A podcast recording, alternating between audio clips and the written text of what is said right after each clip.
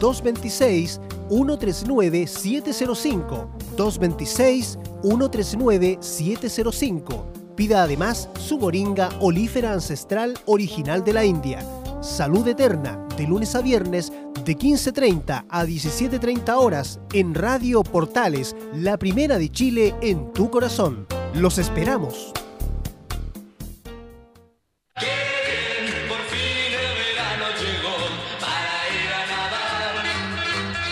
Radio Portales, en tu corazón, la primera de Chile y en verano.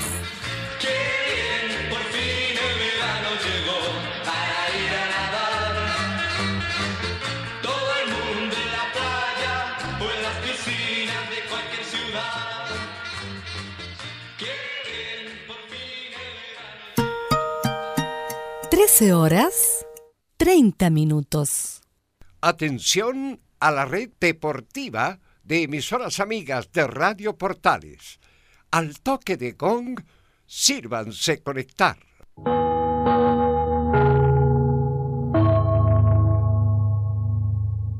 ...90 minutos... ...con toda la información deportiva. Vivimos el deporte... ...con la pasión de los que saben. Estadio en Portales... ...ya está en el aire... ...con toda la emoción del deporte. Comentarios... ...Carlos Alberto Bravo... ...Venus Bravo... ...Leonardo Mora... ...René de la Rosa... Camilo Vicencio y Giovanni Castiglione. Reporteros: Enzo Muñoz, Nicolás Gatica, Rodrigo Vergara, Juan Pedro Hidalgo, Rodrigo Jara y Felipe Holguín. Producción: Nicolás Gatica. Técnicos: Gabriel González Hidalgo y César Navarrete. Edición: Leonardo Mora.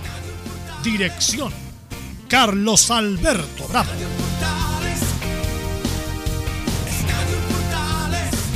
Estadio en Portales es una presentación de Ahumada Comercial y Compañía Limitada, expertos en termolaminados decorativos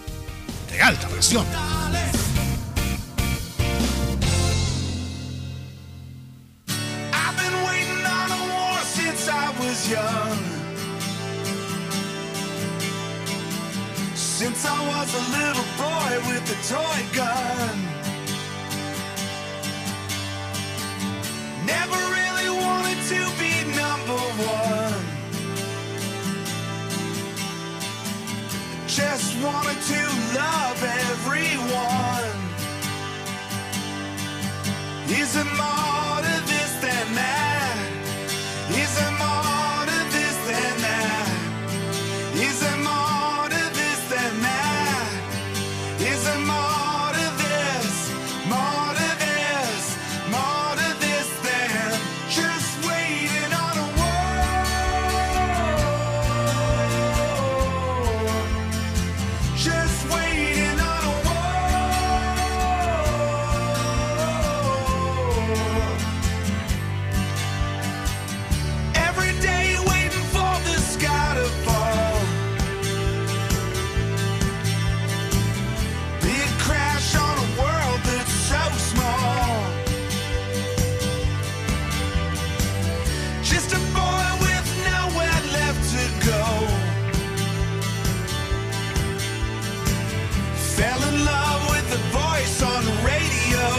13 horas con 33 minutos, Estadio Portales en el aire, viernes musicales. Hoy día estamos con la banda estadounidense Foo Fighters.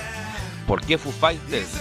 Porque hace pocos días lanzó este sencillo de el último disco que van a lanzar el próxima semana, el 4 de febrero.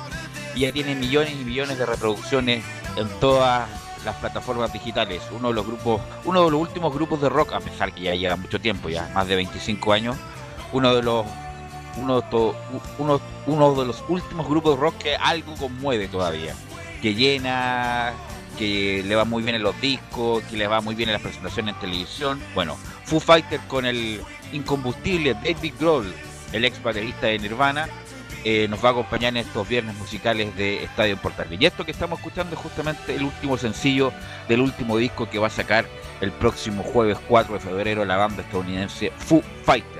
Como siempre tenemos mucha información, muchas noticias, portas también de, los, de terminar con los partidos pendientes.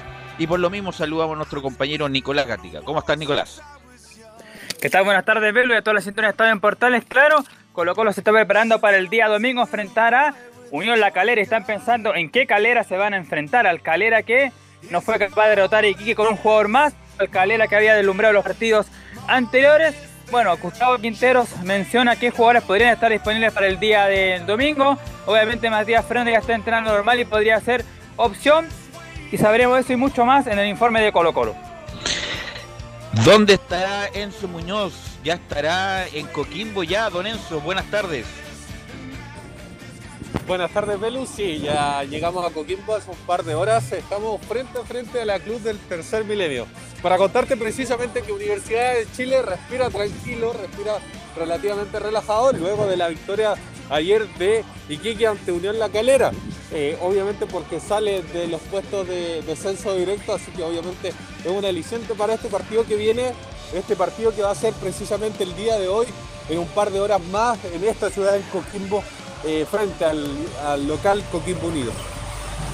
Ok, gracias Celso y a otro que le convino mucho la victoria de Iquique sobre la hora es justamente una Católica que respira tranquilo. Bueno, siempre ha respirado tranquilo, pero ahora con más tranquilidad Felipe Alguín. Muy buenas tardes, Velus y a todos los oyentes de Estadio Portales. Así es, la Católica va a tener eh, un partido bastante duro el día de mañana, donde va a tener que enfrentar al elenco de O'Higgins de Rancagua y va a también eh, contar con varias variantes en el equipo de Ariel Holland, quienes vuelven son Lescano, entre otros jugadores. También tendremos la palabra del mismo jugador, esto y más en Estadio en Portales. Ok, gracias Felipe. Y bueno, y vamos a escuchar, me imagino, las réplicas, las, las cosas que dejaron de esta desvinculación sorpresiva Ronald Fuente en una española, Laurencio Valderrama. Hola, ¿qué tal, Velo? Buenas tardes para ti y para todos quienes escuchan Estadio en Portales. Justamente vamos a estar con la trastienda de lo que dejó la salida de Ronald Fuentes, la forma en que le dijeron al, ex técnico de la Unión Española que salía de su cargo. Y por cierto, una y por cierto, con las declaraciones del técnico interino, César Bravo, quien confirmó que el domingo dirigirá solo el partido ante Curicó, es decir, la próxima semana Unión Española tendrá nuevo entrenador. Y más en Estadio en Portales. Mira, se movieron rápido en la Unión Española. Y saludamos a, los estelares de los días viernes. Primero al de la al que al que nos acompaña todos los días. ¿Cómo estás, Camilo Vicencio? Muy buenas tardes, Velus, para ti para todos los auditores de Estadio en Portales. Sí, está con bastante información, atractivo el campeonato, en la parte de la, del descenso, también con una novedad con lo de Iquique, vamos a- también que va a ser pa- para analizar, y en la parte alta también. Ok, gracias, Camilo. Giovanni. Giovanni, ahí. Buenas tardes, Pelus. Muy buenas ¿Todo tardes, bien, Camilo, a Giovanni? todo el equipo. Muy buena música que te tiraste, ¿eh? Foo Fighter, tremendo. Sí, Así que acá bueno. contento, contento esperando este programa con mucha ansiedad. Como día de viernes que hay que musicales, hay que guardar, oye, hay que guardarse hoy día, parece que va a llover en todos lados muy fuerte, así que hay que guardarse. Justo ahora que estaba en el, el cajón del Maipo haciendo un bueno. Y saludamos a don René de la Rosa, ¿cómo está René? Hola, Velus, a todo el equipo y a todos los oyentes de Portales. ¿Se escucha aquí con eco? Da, no, te escucho bien. Ah, se escucha bien, qué bueno, porque estoy esperando efectivamente el resultado del PCR, que tanto se demoran. Acá Por el, por el partido que va a dirigir usted. Mañana, así que ya estoy atrasado ya con la entrega del PCR, así que este, en eso estoy. Ya. Oye René, usted que va mucho al cajón del Maipo, este fin de semana no va para allá. No, estuve, el eh, a ver, la semana estuve, sí, y está, bueno, eh, no hay ningún control de sanitario porque el cajón de Maipo ya está en otra fase. Ah, de- tienes toda la razón. Bueno, así que vamos de inmediato con los titulares que lee nuestro compañero Nicolás Gatica. Así es, como bien decías tú, Velo, y como anticipaban los comentaristas, hay mucho tema en esta jornada de día viernes aquí en Estadio en Portales. Comenzamos con el fútbol chino, donde, claro, sin duda la noticia de las últimas horas es la sorpresiva victoria de Iquique como visita ante la calera. Aunque eso sí hay que decir que estadísticamente a Iquique le ha ido bien jugando como visita ahí en la calera. Con este triunfo, el que baja por ahora la tabla anual es Coquimbo Unido. En la ponderada bajaría igualmente Deportes Iquique y el partido de definición sería entre Colo Colo y la Universidad de Concepción. Y en las últimas horas nuevamente Iquique hizo noticia debido a una petición que habrían hecho de anular los descensos de la etapa ponderada. ¿Por qué? Bueno, ahí sabremos en qué se habrá basado Iquique para hacer ese reclamo. En Chilenos por el Mundo en Italia aseguraban de un trueque entre el Inter y Roma por Alexis Sánchez y Edin Seco. Esta mañana el técnico del Inter, Antonio Conte, lo descartó. Dijo que Alexis debe concentrarse en el equipo. En Brasil, en duelo de chilenos entre Gremio de Pinares y Flamengo del Guaso Isla, lo ganó Flamengo y el último gol, que fue el 4-2, lo convirtió justamente el Guaso. Y dos cosas de la selección. Bueno, estamos esperando, como había dicho según Pablo Milá a comienzos de semana, hoy se debiera anunciar el nuevo técnico. Se espera que sea Matías Almeida o quizás se sorprenderá con otro, pero claro, hay que confirmarlo. Esto y más en Estadio en Portales. Gracias, Gatica. Eh, bueno, con mucha información, mucha información el día de hoy todavía con, con vestigios de lo que dejó eh, lo de Ronald Fuentes, la verdad que fue, incluso habló ayer en, en varios medios, en DirecTV también, eh, abriéndole la puerta también a la UA. En algún momento se pensaba que no, por lo, por lo que salió mal como gerente deportivo, pero obviamente que decir esas palabras, un tipo, un jugador muy importante que está en la historia del club, fue partícipe de esos títulos 94, 95, la semifinal del 96, mundialista el 98, con buenas campañas como técnica, por- me imagino que por supuesto eh, va a estar disponible en algún momento para dirigir la U cuando sea justo y necesario. Bueno, René, no sé, ¿tuviste la oportunidad de ver el partido ayer eh, infartante entre Quique y La Calera? Sí, tuve la oportunidad de ver el resumen. eh, igualmente, como siempre voy a destacar, eh, Patricio Soto también estaba metido ahí en el bar, así que ahí eh, como las doce y media cuando ya venía camino a Santiago, eh, le mencioné la jugada y dice que los puso en un difícil eh, aprieto esa jugada, debido a que la, re- la revisaron, la revisaron, la revisaron. ¿Cuál jugada, René, para que la gente se entere? ¿Cuál jugada? La jugada del último gol, en, en- Ah, en- el último Último gol de. Iquique, eh, que al, al final sale casi en, en- de buena posición, pero era para, No, no había nada. para cualquiera. Sí, no había nada, la verdad. Y lo que me gusta, ahí le pregunto a Camilo, a Giovanni, bueno, lo dijimos también el lunes cuando jugó con la U, que independiente de cómo termine el flaco Leiva, pero se nota que hay una idea, que hay una idea de juego, un padrón, además que están como todos compenetrados a pesar de que están últimos, y bueno, en la tabla anual ya no están últimos, pero están ahí al borde. Eh, es como la inyección de energía que tiene Iquique, la pasión, e independiente que la meta esté muy lejana, Giovanni. Sí, Velus. Sí, eh, concuerdo con tus palabras, sobre todo porque se ve que le creen, le creen al Flaco Leiva, confían en él, se ve un cambio de juego, se ve fútbol, se ve intención, se ve también un poco de intensidad en buscar el arco contrario, cosa que lo refleja el resultado ayer con un jugador menos. Entonces, me, gusta, me gusta la actitud, por lo menos se ven compenetrados, se ve un grupo que quiere salir, salir de donde está y esperemos las mejores, las mejores vibras para, para el flaquito Leiva, que obviamente nosotros todos lo conocemos bien. Y mirándolo de otro lado, Camilo, eh, es en la farra, el despilfarro, la poca jerarquía de Calera. Ha tenido todas las chances posibles para alcanzar a la Católica. Todas, todas. Yo creo que ya, yo creo que esta fue la última ya. Y de no tener la jerarquía necesaria para amarrar los partidos y pisarle los talones a la Católica, Camilo. Absolutamente. Y sabes que le tocó dos rivales que están peleando en la parte baja en las últimas fechas y que tenía la oportunidad. Anteriormente fue con la Universidad de Concep- Concepción de local, perdió ese compromiso. Ahora con Iquique eh, y anteriormente otra otra oportunidad, pues si la Católica fue fue desperdiciando puntos, per- perdiendo partidos y Iquique y la Unión La Calera tenían la oportunidad, en algún momento parec- eh, daba la sensación de que se quedaba, de que podía alcanzarlo, pero ha caído y claro, yo creo que esta es la última en definitiva, sí. No, no, se fue muy, muy malo lo de Calera. Bueno, el- viendo la cara. ¿Cómo, cómo el apellido del técnico de la Calera? ¿Voivoda? Voivoda, sí. Mirando, mirando al cielo, mirando la tierra, mirando el pasto sintético, a ver si había encontrado alguna explicación por esta nueva oportunidad partida de la Calera para atrapar a la Universidad Católica. Ahora, eh, René, no sé si te has enterado, pero hubo una acción formal de Deporte Iquique ante el Tribunal de la Liga de Competencia a respecto de los promedios. eh, La tabla ponderada. De la tabla ponderada, un poco tarde, sí, ah, esto debió haber hecho desde el primer minuto que se aprobó. ¿Qué te parece esta acción de Iquique que en, en un primer momento fue rechazada porque tiene que esperar otra instancia que es la Corte Suprema eh, de impugnar estos famosos promedios que se hicieron eh, se hicieron bien extrañamente, René? Sí, bueno, como bien lo dices tú, muy tarde, muy tarde. Este es como un manotazo de ahogado, como se puede en, en términos muy vulgares.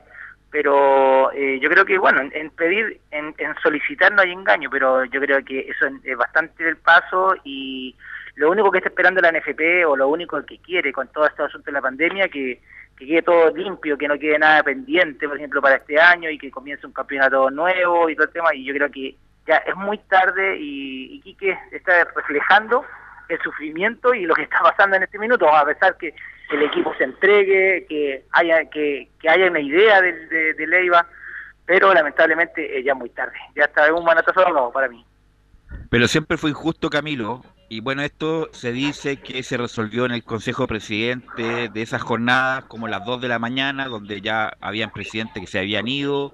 Como que uno típico las reuniones cuando van quedando temas para el último, ya digo que sí, digo que sí, total, hay que irnos luego, ya estamos bloqueados, chatos de la reunión. Y así se aprobó este famoso 60-40, que es un 60% para 23 partidos y 40%, par- y 40 para 34 partidos. Per se ya es injusto, Camilo. Sí, nu- nunca entendí tampoco eh, ese, mm, esto, los porcentajes, además que competían, los dos que subieron, Wanderers y La Serena, competían con un, un porcentaje distinto en la misma tabla. Claro. Entonces tampoco no, no, no quedó muy claro, fue, fue un desorden, la verdad, para enredar más el campeonato de lo que ya estaba.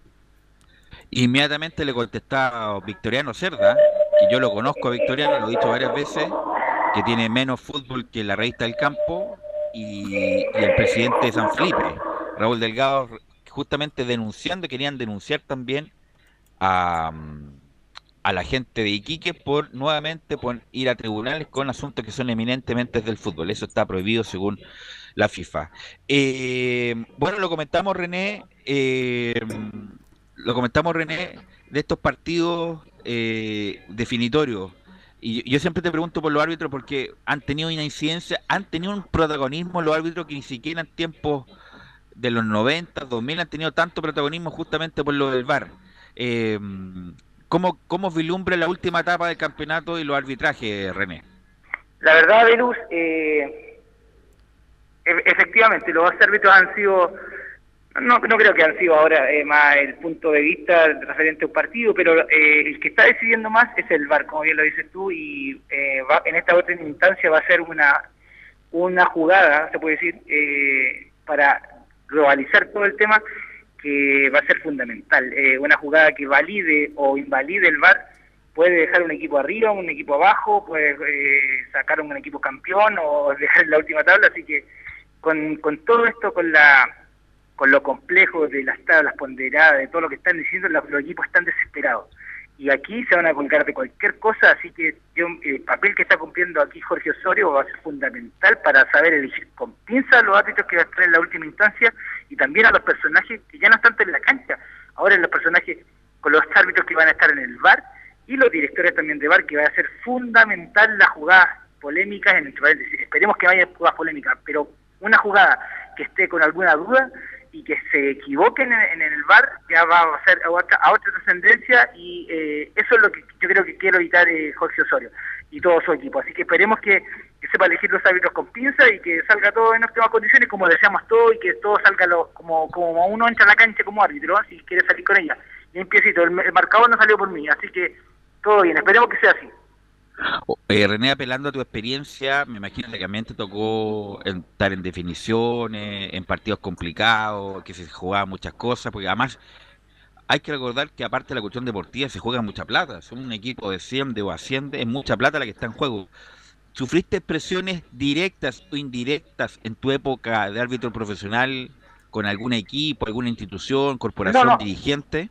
Más que nada con un dirigente no, eh, con eh, alguien eh, de, de un equipo específico no, sino que cada uno, para que la gente sepa, cada partido que uno dirige siempre hay un asesor del partido que es, es el veedor, que se puede decir, pero como es el desempeño del equipo entero.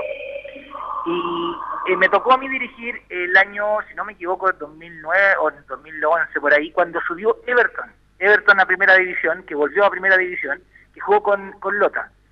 Eh, efectivamente era todo el, la parafernalia, y perdón que lo cuente así, porque estaba lleno el Sausalito, eh, eh, yo llegué cuatro horas antes del partido y ya estaba, todo eh, Viña del Mar estaba revolucionado.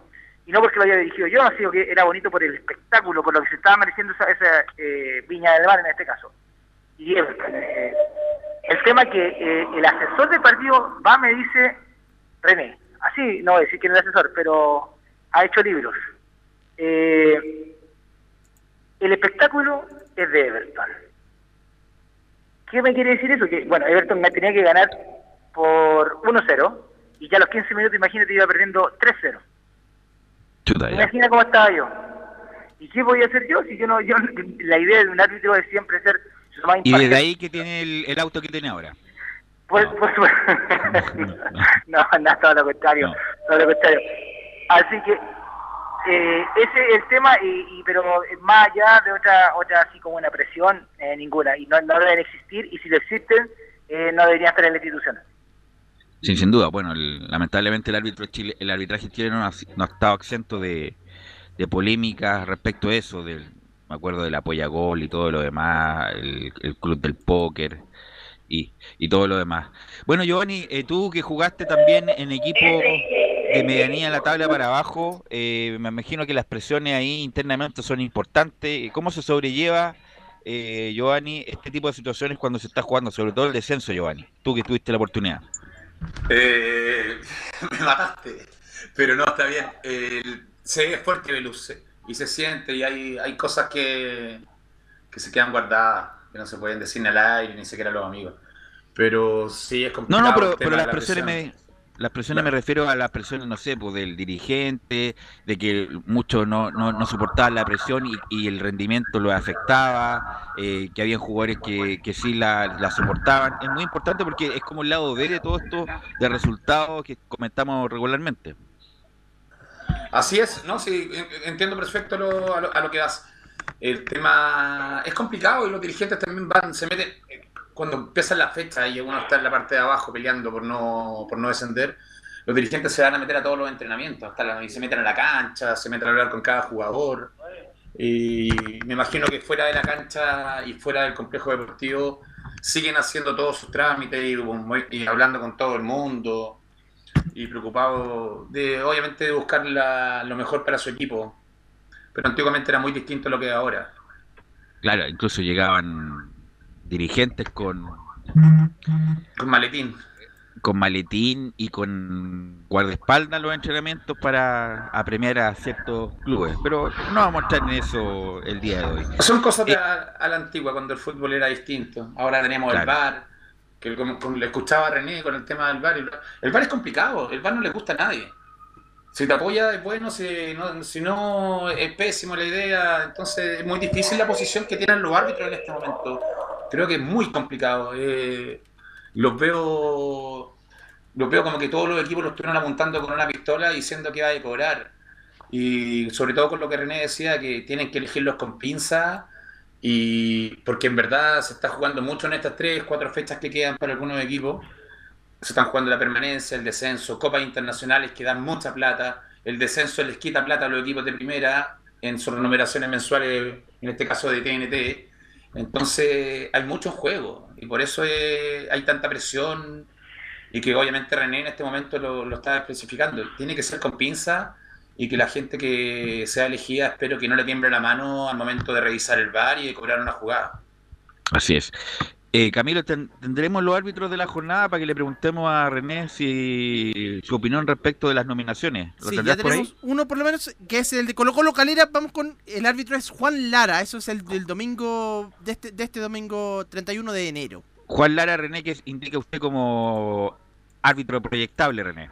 Sí, eh, como lo hemos mencionado en ocasiones, eh, bastantes fichas le he puesto yo a Lara y bueno, me lo está demostrando en- sin hablar con nadie, eh, porque lo ha mostrado, es el mérito es de él, eh, lo que ha demostrado en la cancha, la personalidad, el manejo, con tan poca experiencia en el sentido de en profesionalismo en primera división, eh, lo ha hecho muy bien y yo creo que están ratificando lo que hemos mencionado durante todos los partidos que hemos comentado que él ha dirigido, recordemos que antes para evitar un Católica, una U, un Colo Colo, había que hacer por, a pasar por varias etapas, pero él se la ha saltado conjuntamente con algunos árbitros que no han resultado.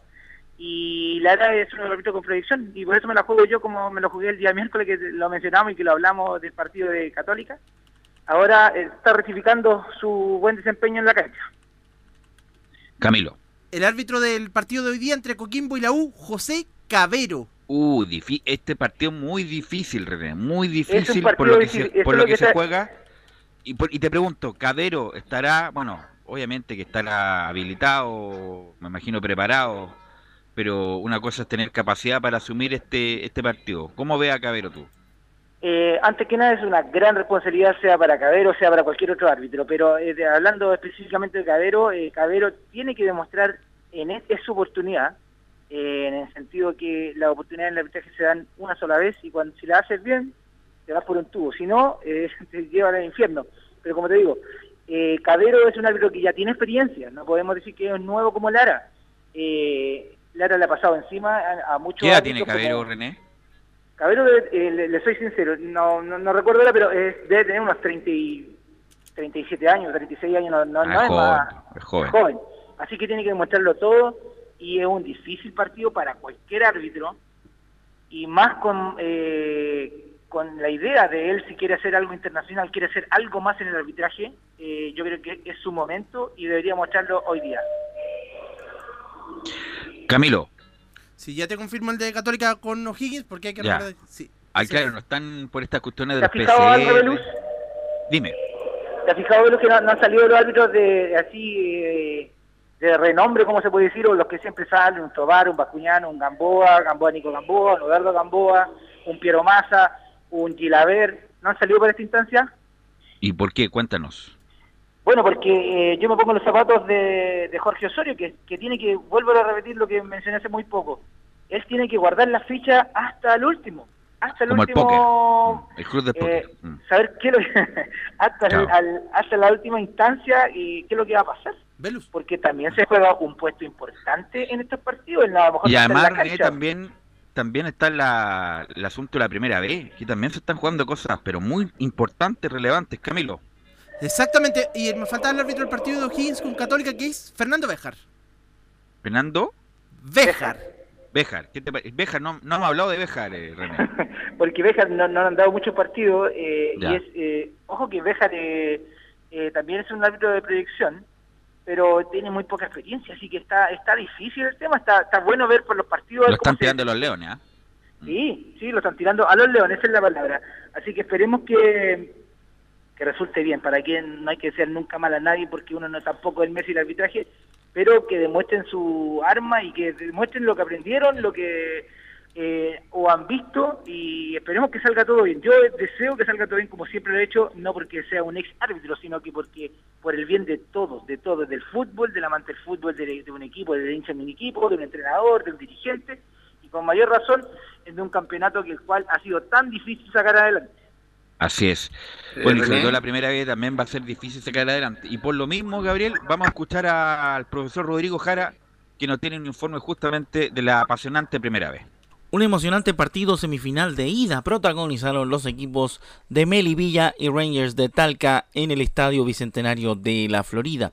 Y eso da pie a que el partido de mañana en Talca será un partido de verdadera definición para poder saber quién acompañará a San Felipe en la serie final por el ascenso. De las voces de los protagonistas de ese partido que terminó uno por uno, recogimos primero a Gabriel Sandoval, jugador de Rangers de Talca, quien nos comenta sus impresiones sobre el partido jugado en la Florida. Es un equipo bastante ordenado que trabaja muy bien eh, tácticamente, la zona defensiva se para bastante bien. Aparte comenzamos con un gol en contra, una lamentable despeje eh, incorrecto, pero supimos sobreponernos, por ahí tuvimos ocasiones también para haber ganado el partido, pero nos vamos en cierta forma conformes, eh, fue un esfuerzo bastante grande, una cancha difícil y ahora nos toca eh, definir nuestra casa, así que ahí tenemos que tratar de, de hacerlo perfecto para poder quedarnos con la llave. Por el lado de los jugadores de Melipilla vamos a escuchar a Joaquín Moya, quien también dio su declaración respecto del partido jugado ante Rangers. Eh, conocemos a Ranger, es un grande de la categoría, eh, su cuerpo técnico ya, ya ha vivido muchas veces esta instancia y sabíamos que iba a ser un, un partido muy táctico, así que se iba a definir por detalles, pero, pero la llave sigue abierta igual que la semana pasada con Puerto Montt, así que vamos con, todo, con todas las ganas a, a Talca. Por el lado de los técnicos vamos a escuchar primero a Eros Pérez, asistente técnico del entrenador de Melipilla, John Armijo. Hoy enfrentamos a un Rangers con mucha experiencia, con jugadores de extrema calidad, capaces de articular bastante bien, de aprovechar esos pequeños espacios que de repente nosotros pudimos haber brindado. Sin embargo, en nuestro equipo, eh, la agresividad, la intensidad en el juego, lo que es también tratar de aprovechar las bandas eh, a cabalidad, se dio por momentos, no pudimos, no pudimos tener jugadas extremadamente claras pero sabíamos que este partido iba a ser así. Este es un compromiso de ida en una llave que, que sabíamos iba a estar muy cerrada. Me voy conforme desde el punto de vista del esfuerzo, desde todo lo que brindaron nuestros jugadores. Sabemos, sabemos y entendemos que esto se cierra ahí en Talca, queda perfectamente abierto la llave, mucha confianza en lo que podemos desarrollar en condición de visitante. Para cerrar este informe sobre la primera semifinal de la B entre el cuadro de Melipilla y Ranger de Talca que terminó 1 a 1, vamos a escuchar al asistente técnico de Luis Marcoleta, Mauricio Segovia. Tú lo hice un partido bien complicado. Sabíamos que iba a ser así, un partido muy táctico de los dos equipos. Eh, me parece que nos encontramos en desventaja en un gol desafortunado, pero tuvimos la, valentía y, el equipo tuvo esas armas para poder salir a, buscar el resultado, encontrándonos con un, con un resultado positivo en el primer tiempo, empatando después de una situación desafortunada. Pero en líneas generales creo que el partido fue correcto, nos faltó quizá el proponernos, el haber, porque si proponíamos, eh, podríamos haber hecho un poco más para poder quedarnos con, por lo menos con la primera llave, sabiendo que, que enfrentamos un muy buen rival. Recordar que el sábado a partir de las 21 horas 30 minutos se jugará en el Estadio Fiscal de Talca el partido de regreso por esta serie por el ascenso.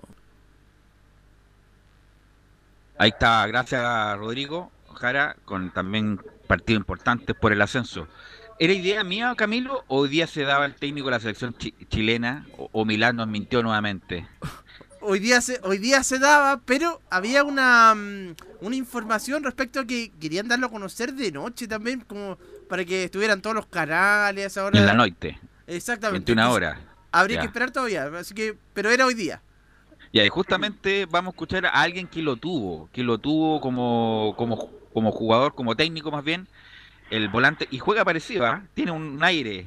eh, Agustín Faría, Matías Almeida, Gabriel, y vamos a escuchar justamente la 0-1 que le va a hacer muy bien a la selección, nos indica Agustín Farías. Yo creo que le va a hacer muy bien a la selección una persona como él. Porque eh, es un. También lo tuve eh, como técnico en Banfield. Y es un técnico que también apoya mucho a las juveniles.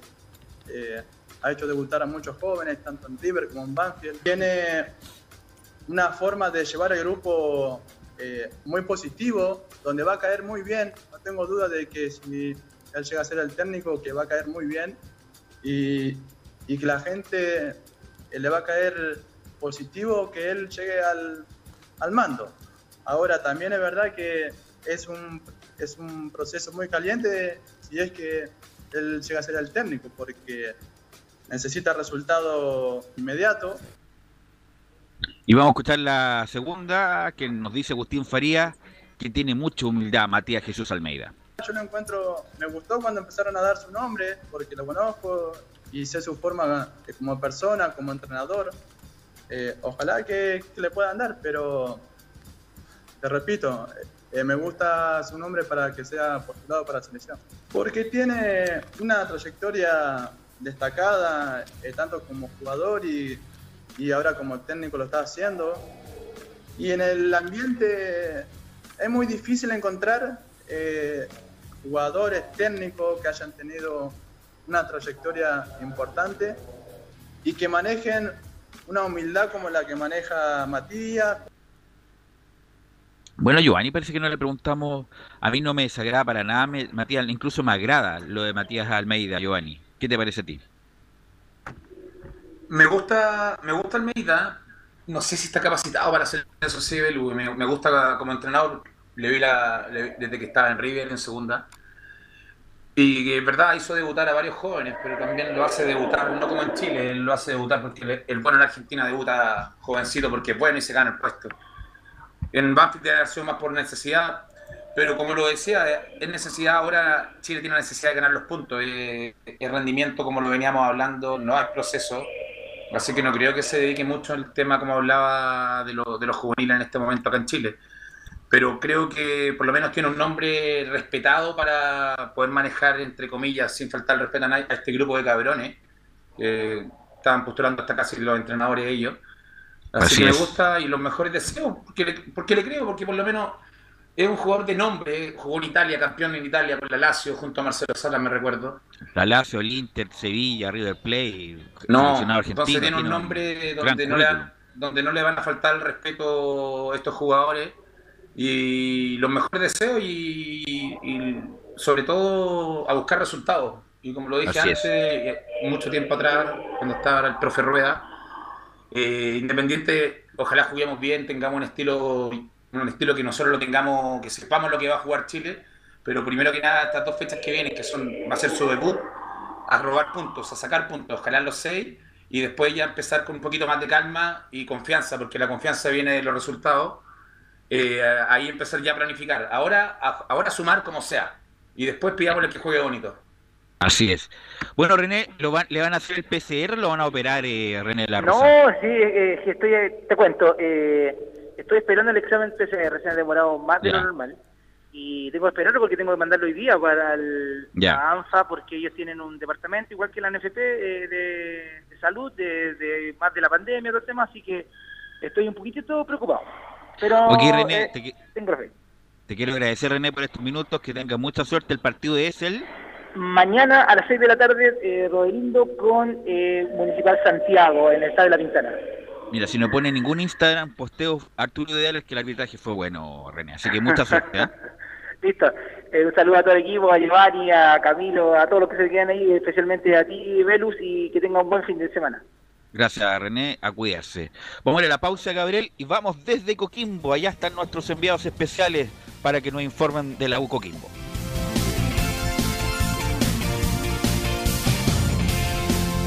Radio Portales le indica la hora. 14 horas, 6 minutos. Comercial IAC y Compañía Limitada. La mejor calidad mundial en laminados decorativos. Comercial IAC y Compañía Limitada es Vertec en Chile. San Ignacio 1010, Santa Rosa 1779, Avenida Mata 446 y Portugal 501. Comercial IAC y Compañía Limitada es Vertec en Chile. AIG Legal es un estudio de abogados cuya misión es entregar una asesoría directa, veraz y personalizada para todos los ciudadanos. Contamos con especialistas en derecho de familia, herencias y derecho laboral, entre otras áreas. Visita nuestra página web www.aiglegal.cl o comunícate con nosotros y agenda una reunión sin costo al número más 569 73 04 67 92 AIG Legal.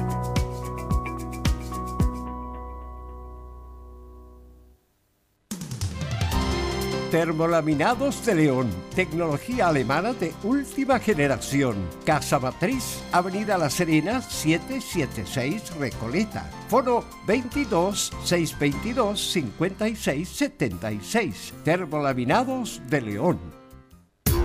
¿Quieres tener lo mejor y sin pagar de más? Las mejores series de televisión, los mejores eventos deportivos, equipo transportable, películas y series 24/7. Transforma tu TV a Smart TV.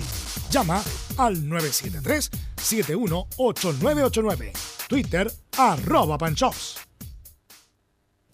Visita www.radiosport.cl, el sitio web de la Deportiva de Chile.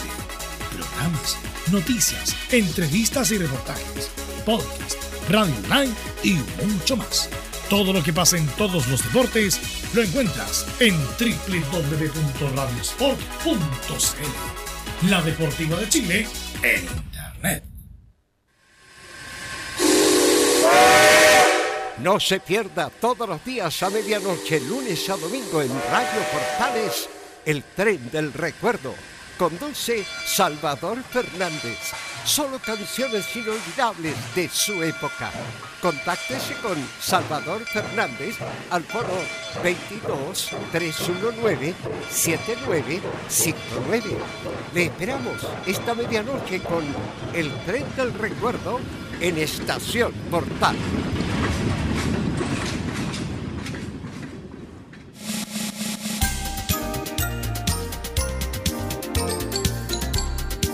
Radio Portales, en tu corazón, la primera de Chile.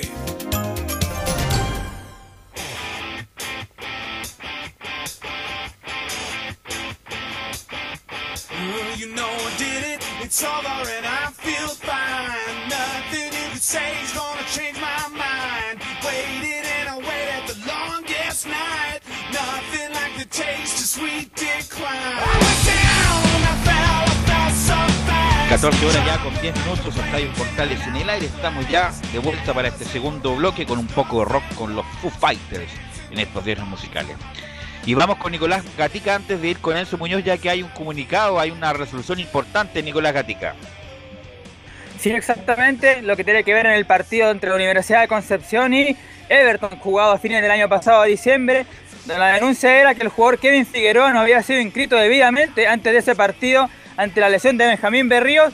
Por lo tanto, claro, según el artículo 30, eso estaba, por supuesto, era indebido y tendría que haber perdido los puntos el equipo de Everton de Viña del Mar y haberse le dado el triunfo por 3 a 0 entonces al conjunto de, de la Universidad de Concepción. Pero finalmente el Tribunal de Disciplina abordó lo siguiente.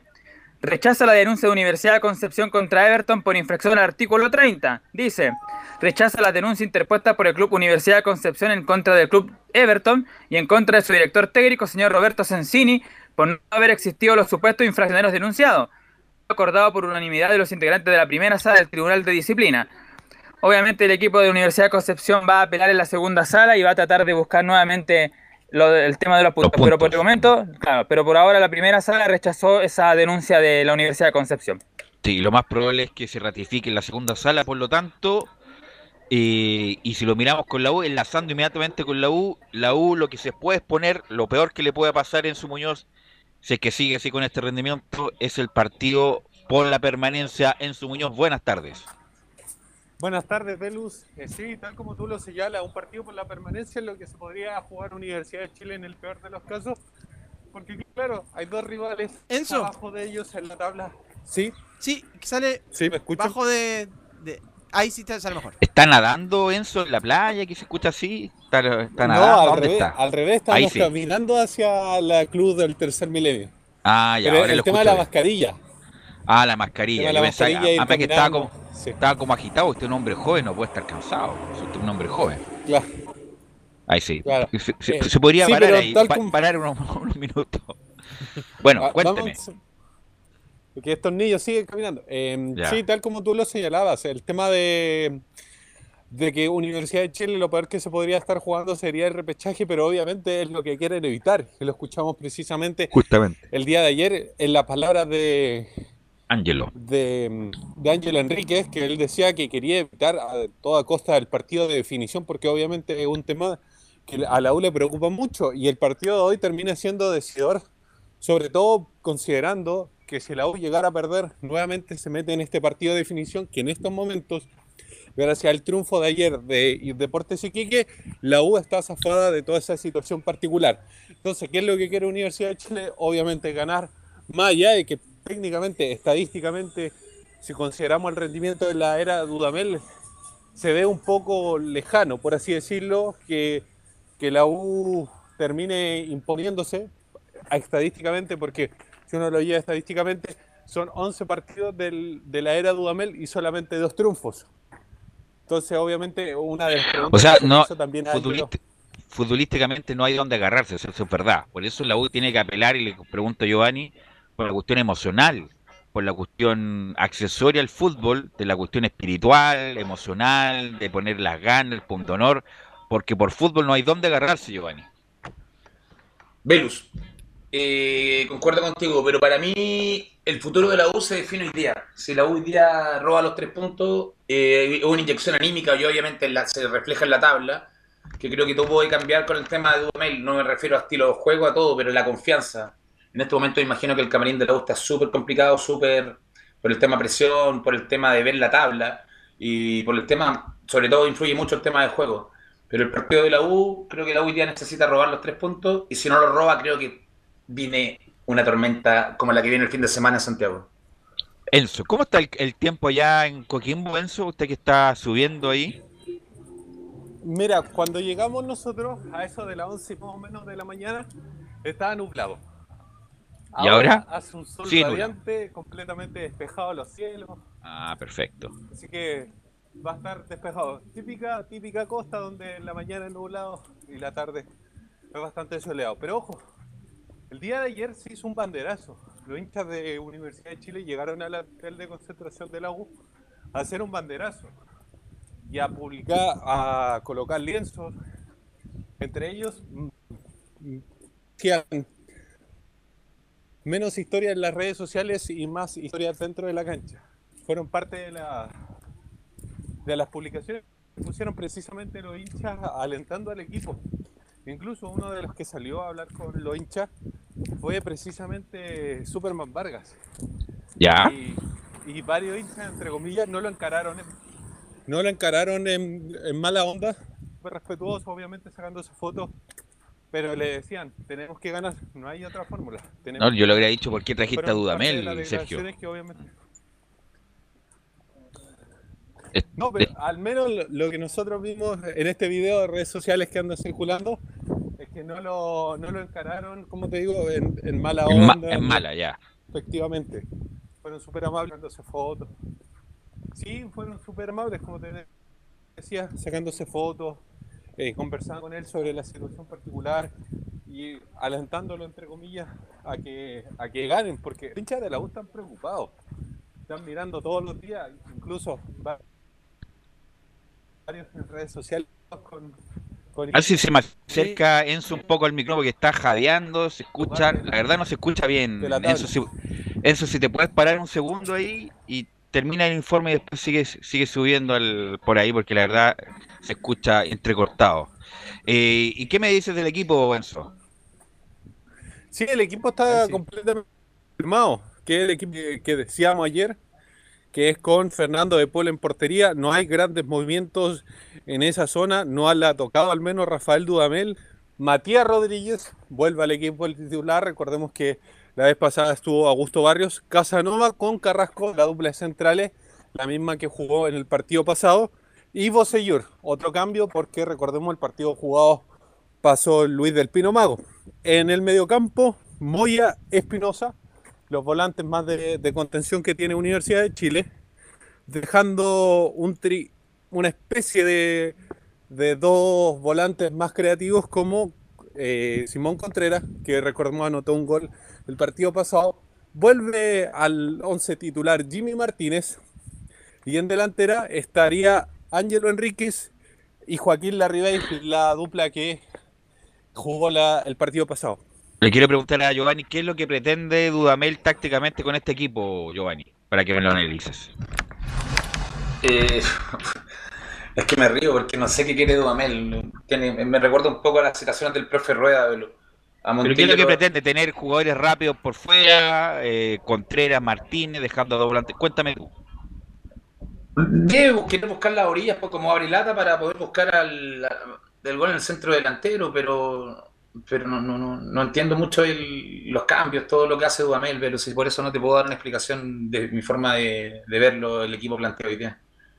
Por Bueno, ejemplo, juega- a juega Montillo lo manda, lo manda a entrenar con juveniles y lo cita igual, entonces eh, son cosas que no, me, que, que no las entiendo. Antiguamente juega- un jugador que era separado del plantel a entrenar con cadete, que en el caso de equipo tercero, era porque no iba a ser, no iba a ser citado ni jugar más en todo el torneo. Y nunca más, justamente. entonces lo saca a entrenar con juveniles y lo cita a jugar, lo deja fuera de la práctica de fútbol más importante, del previo al partido creo más importante que le queda a la Universidad de Chile, Porque de, de- de verdad creo que este es el partido más importante y que marca el futuro de este torneo, de la Universidad de Chile en este torneo. Y lo saca, pero lo cita igual. Entonces, no, no, no- me recuerda al profe Rueda con sus citaciones, cuando hablaban de traer a los jugadores que no le habían hecho un gol a nadie fuera, jugando en segunda división. Entonces, no me tiene perplejo, no, no le puedo dar una respuesta concisa de mi pensamiento. Me imagino que quiere ocupar la orilla y pone a Matías Rodríguez para cuidar la defensa, porque ya no tiene la, esa subida y vuelta que tenía, pero tiene la marca. Hay, que, hay que ser sinceros. Si Matías Rodríguez se dedica a marcar, es muy difícil que el delantero la tiene complicada el que vaya por ese lado, sea cual sea en Chile. Pero no, no, no, no- te puedo dar algo respecto al equipo porque en verdad me tiene... Es como... Me recuerda al profe Rueda. No sé qué va a pasar. Enzo Muñoz. Sí, en cambio, Coquimbo debería ir con lo mejor que tiene, porque recordemos, en el partido pasado guardó a jugadores como Joe Abrigo, que es uno de los grandes jugadores que tiene Coquimbo, incluso elegido dentro del, del 11 de la Copa Sudamericana, lo guardó en el partido pasado, ni siquiera fue a la banca, otro que ¿Enzo? también eh, guardó, sí. Sí, que no Sí. se escucha en eso. En ese, no se ¿Estás escucha en con mascarilla yo, no? Sí. ahí es un poquito, se, escu- se te acerca un poco al mic, por favor. Sí, porque se escucha bajito. Ahí lo, ahí lo va a arreglar, ahí lo va a arreglar.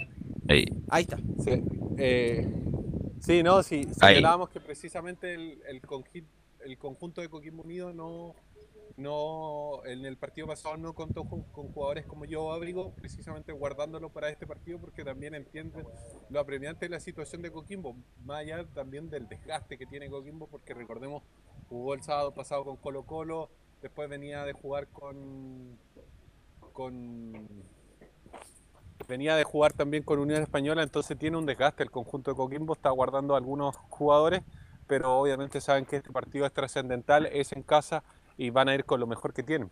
Y con la, diría yo, sabor de nuevamente la U enfrentarse a Pinilla, que el otro día no quiso decir mucho, pero lo más probable es que Pinilla esté jugando sus últimos partidos en el fútbol profesional porque está muy disminuido físicamente. Deme las coordenadas del algo más Enzo del partido. Eso nomás con el partido de Coquimbo Unido con Universidad de Chile que se va a disputar a las 19 horas en el Francisco Sánchez Rumoroso, Coquimbo con Universidad de Chile. Y como me contaba mm, Camilo, arbitra Don Cabero, ¿no? José Cabero, sí. José Cabero. José Cabero. José Cabero, entonces a contar de las 18.30 a través de portales digital, www.radioportales.cl, a través de las redes sociales, Facebook y Twitter, estaremos justamente para el, el partido del día de hoy. Bueno, eso, nos encontramos más tarde. Buenas tardes. Y vamos a ir con don Nicolás Gatica, que tenía muchas novedades de Colo Colo, que juega también un partido muy importante. Sí, exactamente. Eh, como lo decíamos, va a enfrentar Colo Colo el día domingo a las 18.30 horas al cuadro de Unión La Calera, que como lo dije, no sabemos con qué equipo se va a encontrar el equipo de Colo Colo el fin de semana con el Calera que eh, no ha tenido las posibilidades de ganar sus partidos y quedar más arriba, de alcanzar a la Católica, un equipo que ¿Nicolás? ni siquiera pudo aprovechar de estar con un jugador más. ¿sí? ¿Usted también, usted también está subiendo un cerro, no? No, no, broma. Pues se escuchaba, claro, como si estuviera subiendo un cerro. Eh, cuéntenos, mana, Nicolás. Bueno, entonces, como decía, claro, ¿con qué equipo se va a enfrentar Colo Colo el día domingo frente a Unión La Calera? El equipo que jugó frente a Iquique, que no pudo aprovechar la oportunidad de tener un jugador más durante todo el compromiso, o La Calera, que bueno, había deslumbrado anteriormente hasta incluso los cuartos de final de la Copa Sudamericana, donde era un equipo bastante fuerte. Pero sin duda, sin duda que el equipo calderano va a ser igual un rival muy duro para el equipo de Colo Colo. Bueno, algunas cosas del, del partido. Decir que Matías Fernández, como ya lo dijimos, y como lo aclaró el propio técnico Gustavo Quinteros, ya está listo para jugar el partido del día domingo frente al cuadro de la quinta región. Hay que recordar que Matías Fernández es de allá, es de Calera. No sé si jugó en el equipo calerano, pero por lo menos nacido allá, en la quinta región. Bueno, él estaría para el partido del domingo, no de titular, pero sí ya como opción. Leonardo Valencia, bueno, mañana van a ver el entrenamiento del día sábado si está en condiciones de jugar o no. El que sí está completamente descartado es Jorge Valdivia, ninguna posibilidad que pueda llegar el domingo. Lo vemos que el lateral izquierdo Ronald de la Fuente, Felipe Campos. Lo de Nicolás Blandi es un interrogante. Hay que esperar la citación nomás es que el técnico Gustavo Quintero lo llama al delantero argentino, pero si no, obviamente Javier Paragués va a ser el número 9. Iván Morales, no sabemos si lo van a castigar o no y se va a estar en el partido del día domingo por lo menos citado. Paredes, lo más seguro que esté citado. Vamos a ver si puede entrar algunos minutos. Pero eso sería como básicamente el, el equipo que se planea para el día domingo. Hubo un contacto, Nicolás, un caso de coronavirus en el- la Casa Alba, ¿no? Claro, hubo un jugador ahí juvenil, como de hecho he comunicado en Colo Colo, un jugador juvenil que no entrenaba con el primer equipo, pero claro, igual tuvo contacto con algunos jugadores, por ejemplo Pablo Solari, Iván Morales de los canteranos, aunque se aseguró que ninguno de esos, ninguno de esos fue contacto estrecho de este jugador, por lo tanto Solari y el jugador que Iván Morales, como decimos sí, el director técnico lo, así lo, decide, van a estar el día domingo sin ningún problema en el partido frente a la Calera. De hecho, el tema de Pablo Solari ya lo confirmaría, incluso ya podría pasar a ser un refuerzo para la temporada 2021 este joven delantero de Colo Colo. Le pregunto Camilo y a Giovanni, eh, después de la derrota amarga que tuvo la calera, eh, ¿va a tener 24, 48, casi 72 horas de recuperación, o menos incluso? ¿Cómo crees que va a llegar Calera, Camilo, para afrontar a Colo Colo este partido? va a golpear sin ninguna duda este, mm, eh, est- esta derrota y porque ya saben que bueno tenían la oportunidad de ya de quedar eh, alcanzar a la, a la Católica ahora a lo mejor incluso Católica podría en caso de ganar obviamente O'Higgins podría sacar seis puntos va, va a golpear este esto en el partido de en, Unión Unión La Calera pero no va a ser fácil para Colo Colo No, bueno, Calera juega bien, pero cuando tiene que ganar, no gana Nicolás Gatica. ¿Velus? Sí, Giovanni. Me imagino que Calera tiene que cambiar el chip. Acá depende del técnico, de la forma de, de manejar el grupo. Es un partido, obviamente era un partido que ahora en este momento están catalogados como que un equipo que cagón, seamos sinceros, porque ha tenido posibilidad de pillar a Católica y no lo ha hecho. Pero un cambio de chip contra Colo Colo, un, parti- un partido importantísimo que también le vuelve a meter a presión ganando contra, contra, Colo Colo. Le sigue metiendo presión a Católica. Entonces veremos, tiene que manejarlo el, entrenador de la mejor manera, el PF, sobre todo motivando a los jugadores, que, el que generalmente un PF tiene más contacto con los jugadores que el entrenador directamente. Entonces veremos, porque sabe que Colo Colo también está más apremiado que ellos incluso. Está mucho más apremiado, está peleando el descenso, con muchos nombres. Y así que acá creo que la- lo, lo principal es el entrenador y el trato que, y la forma que lo va a hacer con los jugadores. También obviamente Colo Colo llega mucho más descansado. Y con respecto a lo del contacto no directo que hubo en la casa Alba, no, no lo entiendo. No hay contacto directo en la misma casa que viven, entonces... Es el contacto estrecho, porque el, el aire, el Eh, virus circula sí. por el aire. Como que tuviera cada, cada pieza tiene una salida hacia la calle, entonces no, Claro. eh, son como no, no, no me coinciden la- las versiones que están dando de que no hubo contra- contacto directo. Recordemos que este virus, independiente del tema que estamos hablando, no es de un día para otro, entonces tiene que haber tiene contacto directo sí o sí hubo, entonces me imagino que, que tomarán los casos a, seguir, porque imagínate Colo Colo empie- empieza a perder jugadores por COVID ahora en esta recta final, Ya creo que sería, sería como lo- terrible. el colmo Sí. ya. El, el colmo de la mala suerte de Nicolás Gatica. Claro, decir que, bueno, hoy día estuvo en conferencia de prensa el técnico Gustavo Quintero, pero por tiempo, bueno, nuestros reporteros no alcanzaron a sacar ahí algo de Gustavo Quintero. Pero, esa- es, la, no hay explicaciones, pues los auditores merecen, no, no merecen este tipo de explicaciones. pero el que vamos a escuchar y uno que va a A desmentir de Gualberto plano Jara, una de va a Gualberto ser, eh, Jara de- que tenemos hace rato, ¿no? No, claro, pero- no es el volante coquimbano. Carlos Carmona, porque él, Carmona, junto con Mouche, Insaurralde y otros más, era uno de los principales apuntados a que iba a terminar el mes de diciembre y ellos no, querían, no tenían la intención de renovar esta extensión de contrato hasta el final del campeonato. Pero aquí Carlos Carmona, por supuesto, lo, desmiente y dice lo siguiente: el volante colocolino, siempre tuve la ganas de quedarme acá y no pedí nada yo ni mis compañeros. La verdad que yo no hice un esfuerzo por, por quedarme acá, o sea, yo siempre tuve las ganas. Se filtró por ahí en algún momento que, que los que terminábamos contrato estábamos exigiendo cosas y la verdad que, que puedo dar fe que yo ni mis compañeros, ninguno pidió nada, solamente estaba la incertidumbre de, de, qué iba a pasar, o sea, por la situación en la que estamos seguramente teníamos que quedarnos todos para, para tratar de sacar a Colo Colo de, de la situación en la que estamos porque nosotros empezamos el campeonato y creo que, que teníamos que terminarlo. Eh, pero la verdad, como dije recién en la primera pregunta, estoy pensando partido a partido, ponerme a pensar en lo, en lo que puede venir en lo personal, creo que en este momento no, no da lugar. eh, así que estoy en lo personal y creo que todos estamos muy comprometidos con, con lo que se nos viene. Sabemos que, eh, que cada partido va a ser más difícil que el otro, como, como lo ha venido haciendo este, este tiempo. Hay que estar bien también de la cabeza mentalmente, así que nos estamos preparando en todos los, todos los sentidos para, para poder eh, lograr el objetivo. Ahí está entonces Le- Clara. disculpa, eh, disculpa, Carmona. Nicolás, Sí. le pregunto a Camilo después a Giovanni, si tú fueras Aníbal Moza con esa cabellera, Camilo, eh, ¿le renovarías a Carlos Carmona?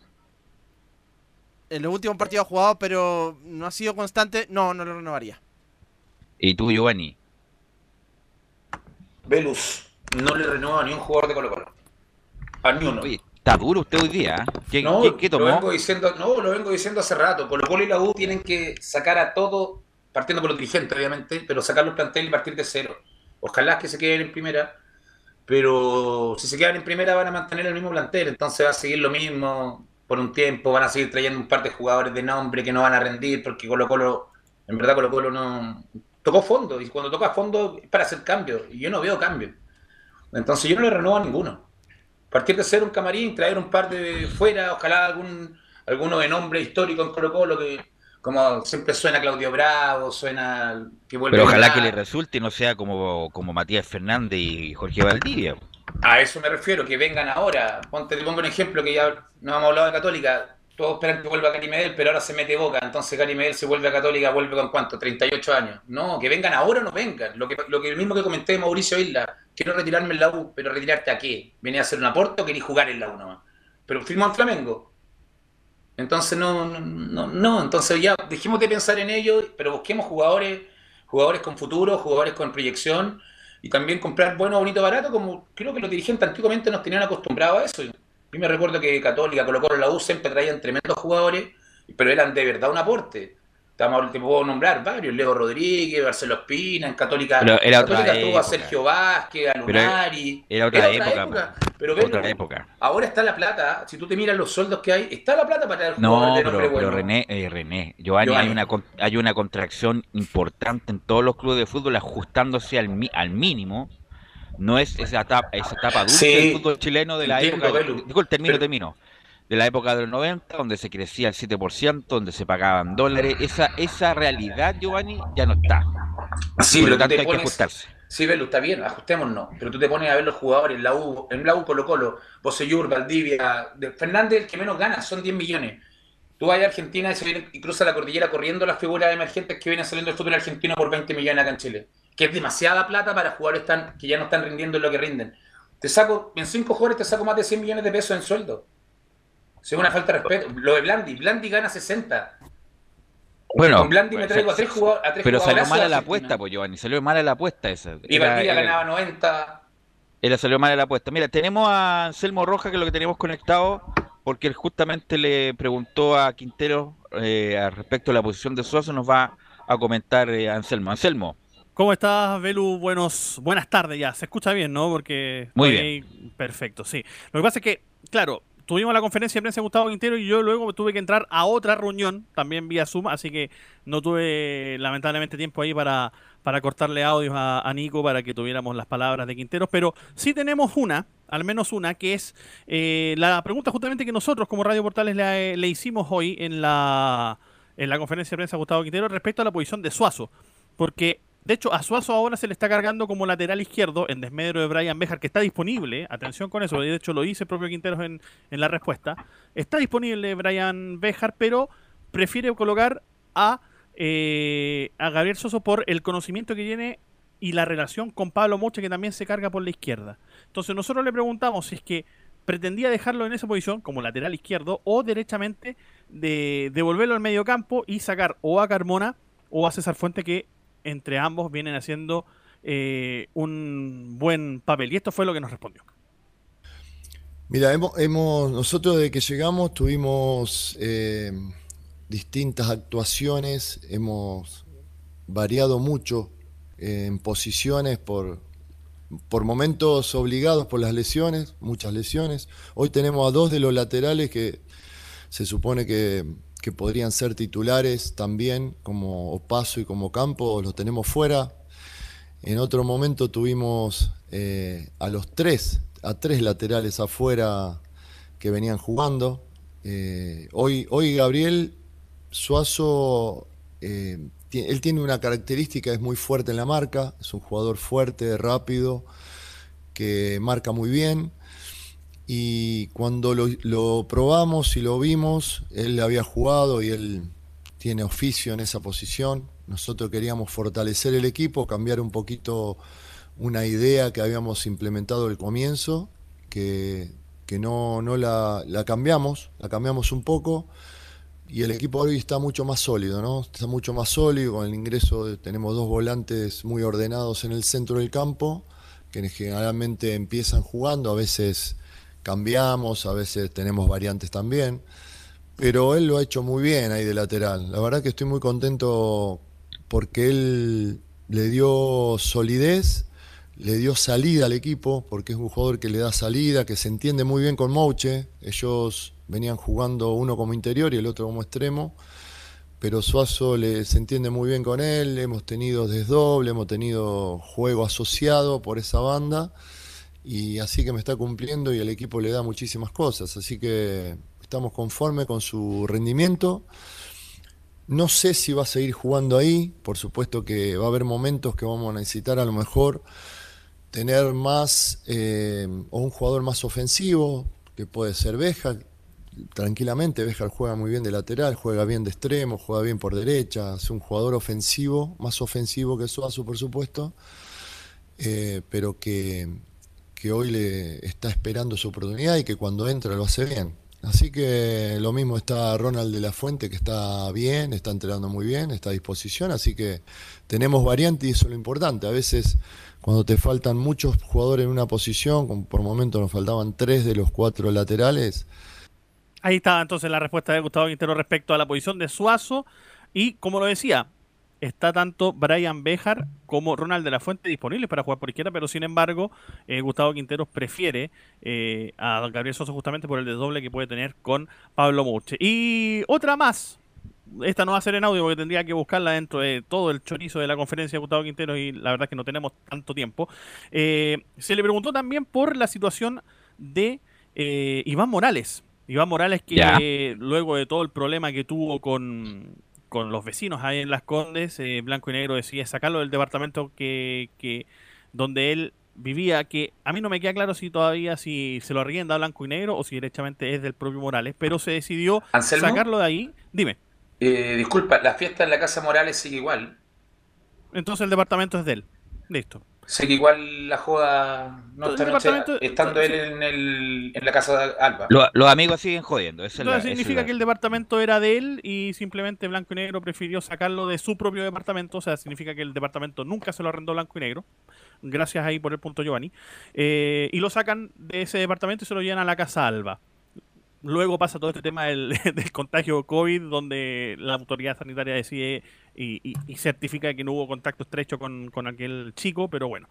Y respecto a eso, habla Gustavo Quinteros y dice lo siguiente: Iván nunca faltó, nunca llegó tarde, entrenó siempre al 100% y se ganó un lugar por los entrenamientos y los partidos. En el club cumplió siempre, cada jugador tiene su vida privada y se solucionará de forma privada. Hablamos con él, es un tema delicado, pero su vida privada la resolvemos de forma interna. Haremos lo posible para que esto no vuelva a suceder y mientras cumpla con los horarios y entrenamientos será tenido en cuenta, dijo Gustavo Quinteros respecto a eh, Iván el Morales. tema, el tema de Iván Morales y sus eh, constantes fiestas en su departamento de Las Condes.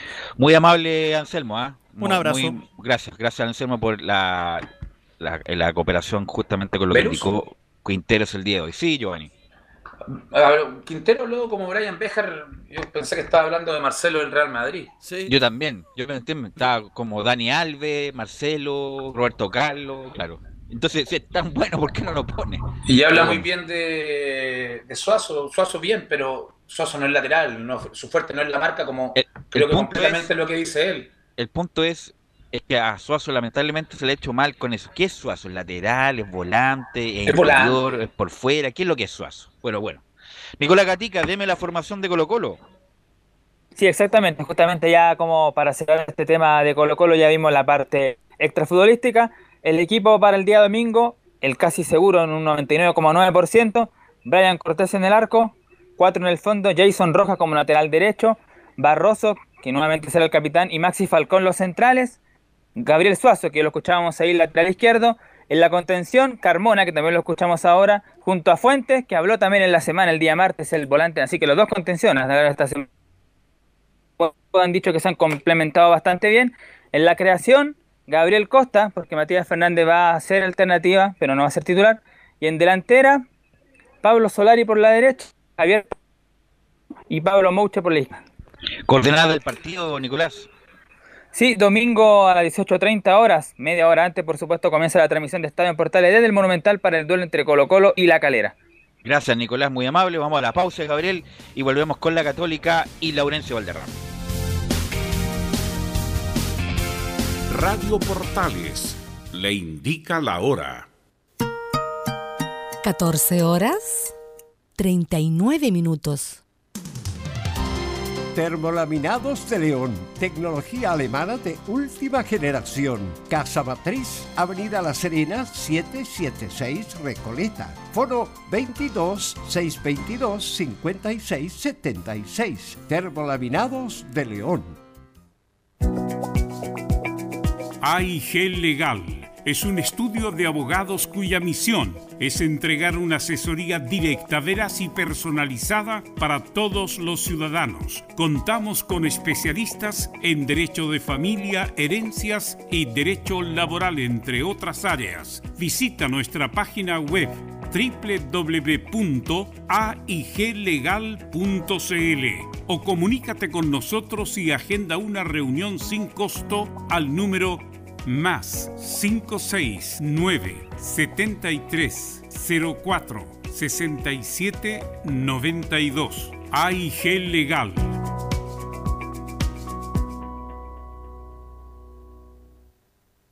Porque lo bueno puede ser aún mejor. Prepárate a conocer la evolución de la Primera de Chile. Bienvenido a Portales Digital. Ingresa ya a www.radioportales.cl y descubre nuestra señal en vivo en audio y video, además del tradicional 1180m. Mantente al día con las últimas informaciones de Chile y el mundo e interactúa con nosotros a través de nuestras redes sociales en Facebook, Twitter e Instagram. Recuerda www.radioportales.cl La nueva multiplataforma de la Primera de Chile ahora es aún mejor. ¿Quieres tener lo mejor y sin pagar de más? Las mejores series de televisión, los mejores eventos deportivos, equipo transportable, películas y series 24/7. Transforma tu TV a Smart TV. Llama al 973-718989. Twitter arroba panchops.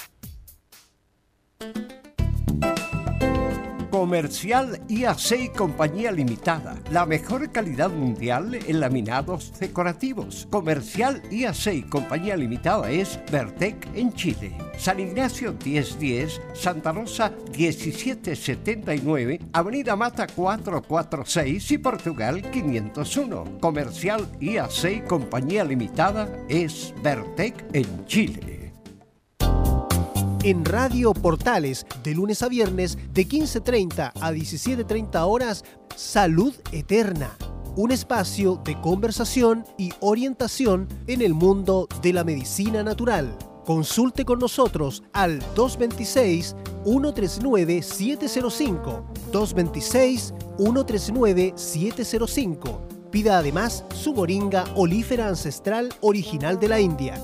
Salud Eterna, de lunes a viernes, de 15.30 a 17.30 horas, en Radio Portales, la primera de Chile en tu corazón. Los esperamos. Radio Portales en tu corazón, la primera de Chile.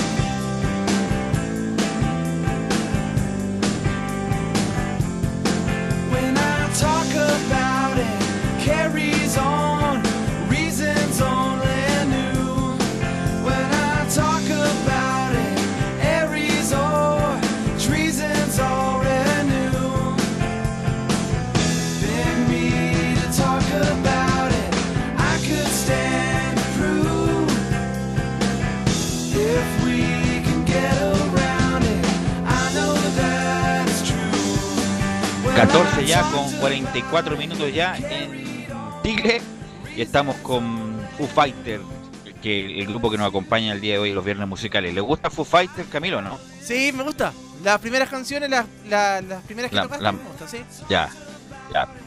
¿A usted qué le gusta, Camilo? ¿El rock, el reggaetón, el trap? ¿Qué le gusta a usted? No, me gusta más música, a ver, 70, 80, el rock también me gusta harto, eso, como lo que estaba el otro día Soda Stereo, ese tipo de música también. Ah, ya, perfecto, muy bien entonces.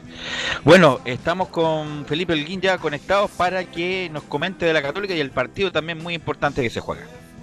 Muy buenas tardes, Belu, gusto en saludarlo nuevamente. Así es, la Católica ya se prepara para enfrentar el día de mañana a eso de las 19 horas en el reducto del estadio El Teniente de Rancagua, a O'Higgins de Rancagua. Eh, bueno, contarles como anécdota hoy día, hace unos minutos, eh, a la Católica, eh, los hinchas se fueron a hacer un banderazo a las afueras de- del Estadio San Carlos de Apoquindo como apoyo para el partido que va a hacer eh, la Católica mañana y, y- y tratar de aprovechar ese tropiezo que tuvo la calera anoche ante el elenco de Iquique. Sí, porque No, sin duda, sin duda fue bueno para todos. incluso había gente de la U que lo celebraba como si hubiera ganado la U. Como la U no gana hace mucho tiempo, se tiene que se tiene que aferrar a otras cosas. Y la Católica también lo mismo, Felipe, porque tiene más distancia todavía. Claro, y con esa distancia eh, para la Católica es importante y muy trascendental ganar eh, el día de mañana, ya que podría sacarle seis puntos al elenco de Calera, pero todo podría arrancarse un poquito más dependiendo de lo que pase entre el partido el día domingo ante Colo Colo, que también juega la Calera. Va a venir con un desgaste el equipo de Unión La Calera también y eso es importante para el elenco de los Cruzados, para las aspiraciones, para el título, porque le quedarían solamente 13 partidos, ya que tendría que jugar con la Universidad de Concepción. Eh, después viene La Serena y, y ya define todo ante Unión La Calera en San Carlos de Apoquindo. Tiene dos salidas más entonces la Católica. Con respecto a eso, escuchemos las declaraciones de Gastón el Gato Lescano, quien habla, me he sentido muy bien. Eh, bien, la verdad que me he sentido estos días eh, muy bien, ya he entrenado con, con el grupo, así que nada, esperando la, la citación y ojalá ya esté a disposición de- del cuerpo técnico para este próximo partido Ángel. Eso era lo que decía Gastón Lescano con respecto a su recuperación. Recordemos que eh, había sido baja durante varios partidos en el elenco de la Católica. Y con respecto a, lo que va a ser este partido, escuchemos la segunda declaración de Gastón Lescano donde habla del equipo que va a enfrentar el día de mañana, donde dice y señala va a ser un partido muy duro.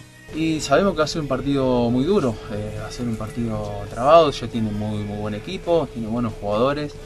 Pero bueno, eh, yo creo que va a ser un partido abierto, donde los dos equipos van a salir en, en busca de los, de los tres puntos. Y nada, va a ser un partido, un partido lindo, un partido dis- disputado, así que nada, queremos sacar eh, los tres puntos como para venir y estar ahí arriba.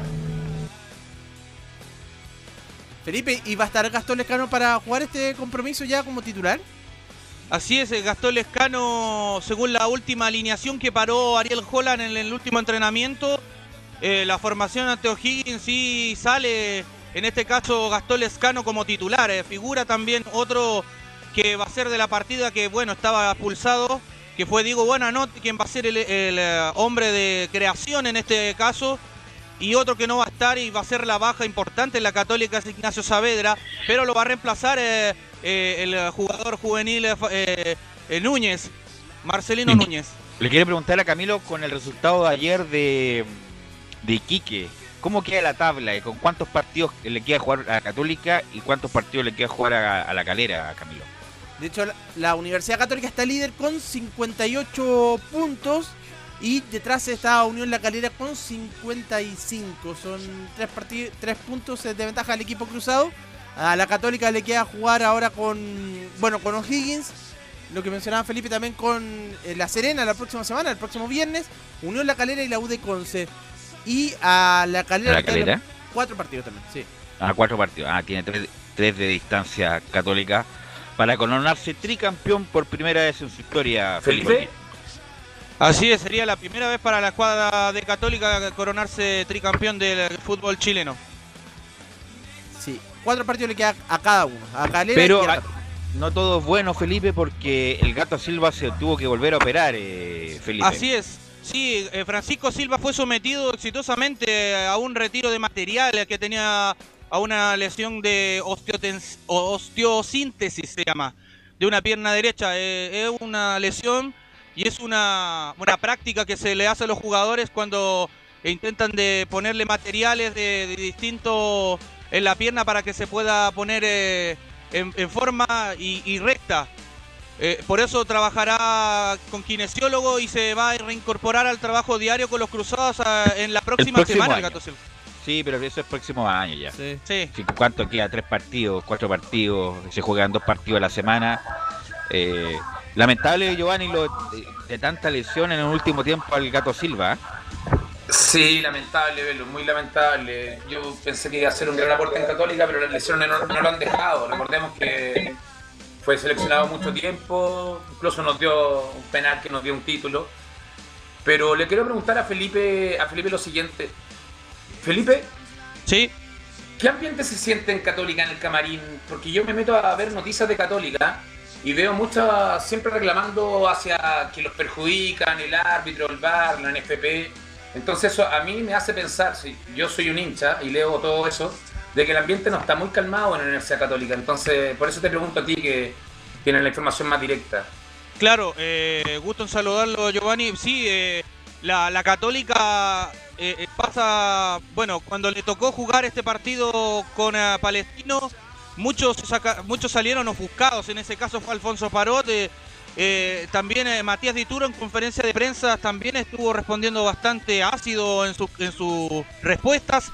Eh, Ariel Holland tras el post partido también ese día no se fue muy feliz, se fue muy enojado. Eh, no quiso hablar, eh, referirse al, arbitraje, porque él dijo que, aquí eh, que nosotros sabíamos como periodistas cómo era lo- el arbitraje, pero quiso dejarla ahí. No quiso entrar en tanta polémica por- porque puede ser sancionado. Pero sí, la Católica, yo creo que hay ansiedad en la Católica porque no enfrentan de la misma manera los encuentros como lo han venido haciendo desde, desde que fueron eliminados con Vélez Sarfield aquella ocasión por Copa Sudamericana. Formación de la Católica, Felipe. Saltaría con Matías Dituro en portería, línea de cuatro. Raimundo Rebolledo, Carlos Salomón, Valver Huerta, Alfonso Parot. En labores de contención, Luciano Agüet, Marcelino Núñez. En labores de creación, Diego Bonanote. Ya el puntero derecho será Gastón Lescano. Centro delantero, Fernando Sampedri. Y el puntero izquierdo es Diego Valencia. Esos son los 11 que parará el técnico Ariel Holland para enfrentar al elenco de O'Higgins de Rancagua el día de mañana a las 19 horas. Y por supuesto será transmisión de Estadio en Portales. Gracias, Felipe, muy amable. Y Muy buenas vamos tardes. Con don Laurencio Valderrama para que nos cuente los resabios de esta des- desvinculación de Ronald Fuentes, Laurencio. Velus, ahí viene Laurencio, ya está. Ah, ya, está bajando. También está, cami- también está subiendo un cerro. Sí, está bajando un cerro. Velus, en, toda la, en, toda la, en toda la tabla se juegan partidos importantísimos que Todos, definen todos. mucho lo que viene. en- van a restar tres fechas. Va a estar muy linda esta fecha del fin de semana. O sea, está linda pa- para que lo veas sin, sin nervios, porque los hinchas que están ahí acumulados, la verdad no es muy agradable ver el- los partidos justamente. Es un drama, un verdadero parto para los hinchas que están metidos ahí, en la, sobre todo en la tabla baja. Tabla ponderada, la tabla anual, ya están enfermos con tanta tabla. Velu, Eh, sí, Me llama la atención de todo lo, lo que ha dicho Católica en redes sociales, por eso le preguntaba a Felipe. Eh, antiguamente todo lo que han dicho era sancionado con varios partidos de suspensión. Lo que Así hace Parot, lo que dice Agüed, que dice, por, dice en redes sociales, por favor, no, no nos perjudiquen más. Así es. Esa es una declaración gravísima, de, antiguamente. de- de- de oficio debería el Ser tribunal sancionado, actuar. ¿sí? Claro, pero justamente como todo el mundo llora, es justamente por ponerse el parche, como se dice eh, antiguamente. Ahora sí, estará Laurencio, ¿no? Ahora sí, Velo, ¿qué tal? Buenas tardes a todos nuevamente. Justamente eh, tenemos, bueno, un poco lo que fue la trastienda de, de esta situación de Ronald Fuentes. Él dio varias entrevistas a diversos medios y yo me quedo con una que dio en, en DirecTV Chile. Laurencio, ah, va- vamos a tratar de ubicarlo, a ver si el lunes podemos hablar con él. Sí, sí, eh, justamente estamos haciendo ahí las gestiones por interno con Leo Mora. Y una de las cosas destacadas que él dijo es que, tal como lo adelantamos en Estadio Portales el día de ayer, que la decisión se, se tomó ayer en la mañana. Ronald Fuentes llegó normalmente a realizar el entrenamiento eh, y justamente Luis Baquedano eh, con la dirigencia, eh, lo invitan a una reunión y él pensaba que era una reunión para ver temas de refuerzo, ver temas de cómo terminaba eh, eh, final de año a confesión propia. Y justamente de sopetón, Luis, Luis, Baqueano en una reunión breve le dice que tiene la decisión tomada o que el club tomó la decisión, en rigor Jorge Segovia, de, de vincularlo de su cargo, algo que sorprendió mucho a Ronald Fuentes, lo manifestó en varias entrevistas como, como decía, pero ahí justamente eh, destacó esa situación de que fue unilateral la decisión de la dirigencia, incluso Unión eh, Ronald Fuentes dijo que él quería seguir entrenando, por lo menos hasta el final de campeonato, eh, que él ya estaba planificando el partido ante Curicó. Pero Laurenzo, circulan varios rumores. ¿Cuántos? Eh, bueno, lo que Hay uno fuerte. comenta- claro, en el sentido de que Pato Rubio, la dirigencia quería a Pato Rubio de vuelta y Ronald Fuentes se negaba y justamente vino esa colisión entre Fuentes y la dirigencia, el primer desacuerdo. Eh, y como que también querían traer otro tipo de jugadores a la Unión Española y Ronald Fuentes no quería y eso fue como que la gota que detonó el vaso para la desvinculación de Fuentes. Claro, claro, ahí eh, justamente hay una serie de, de antecedentes importantes que, que bien, lo, bien lo marcaban usted y que se siguen eh, desarrollando durante estas horas y, y bueno, por lo menos Ronald Fuentes ya quedó eh, libre con su cuerpo técnico, él incluso... Pero una consulta, una consulta, Laurencio. Él renovó hace poco, ¿no? En diciembre. Mira, eh, hoy, ¿Cómo día, fue? ¿qué- Porque- hoy día, ¿qué día estamos, Belu Bravo? Hoy día estamos a 29 de, eh, de enero, Enero. ¿cierto? Bueno, Claro. el 29 de diciembre, la gente de Unión Española confirmó en claro. sociales que renovaba por un año. Hace un Pero mes exactamente.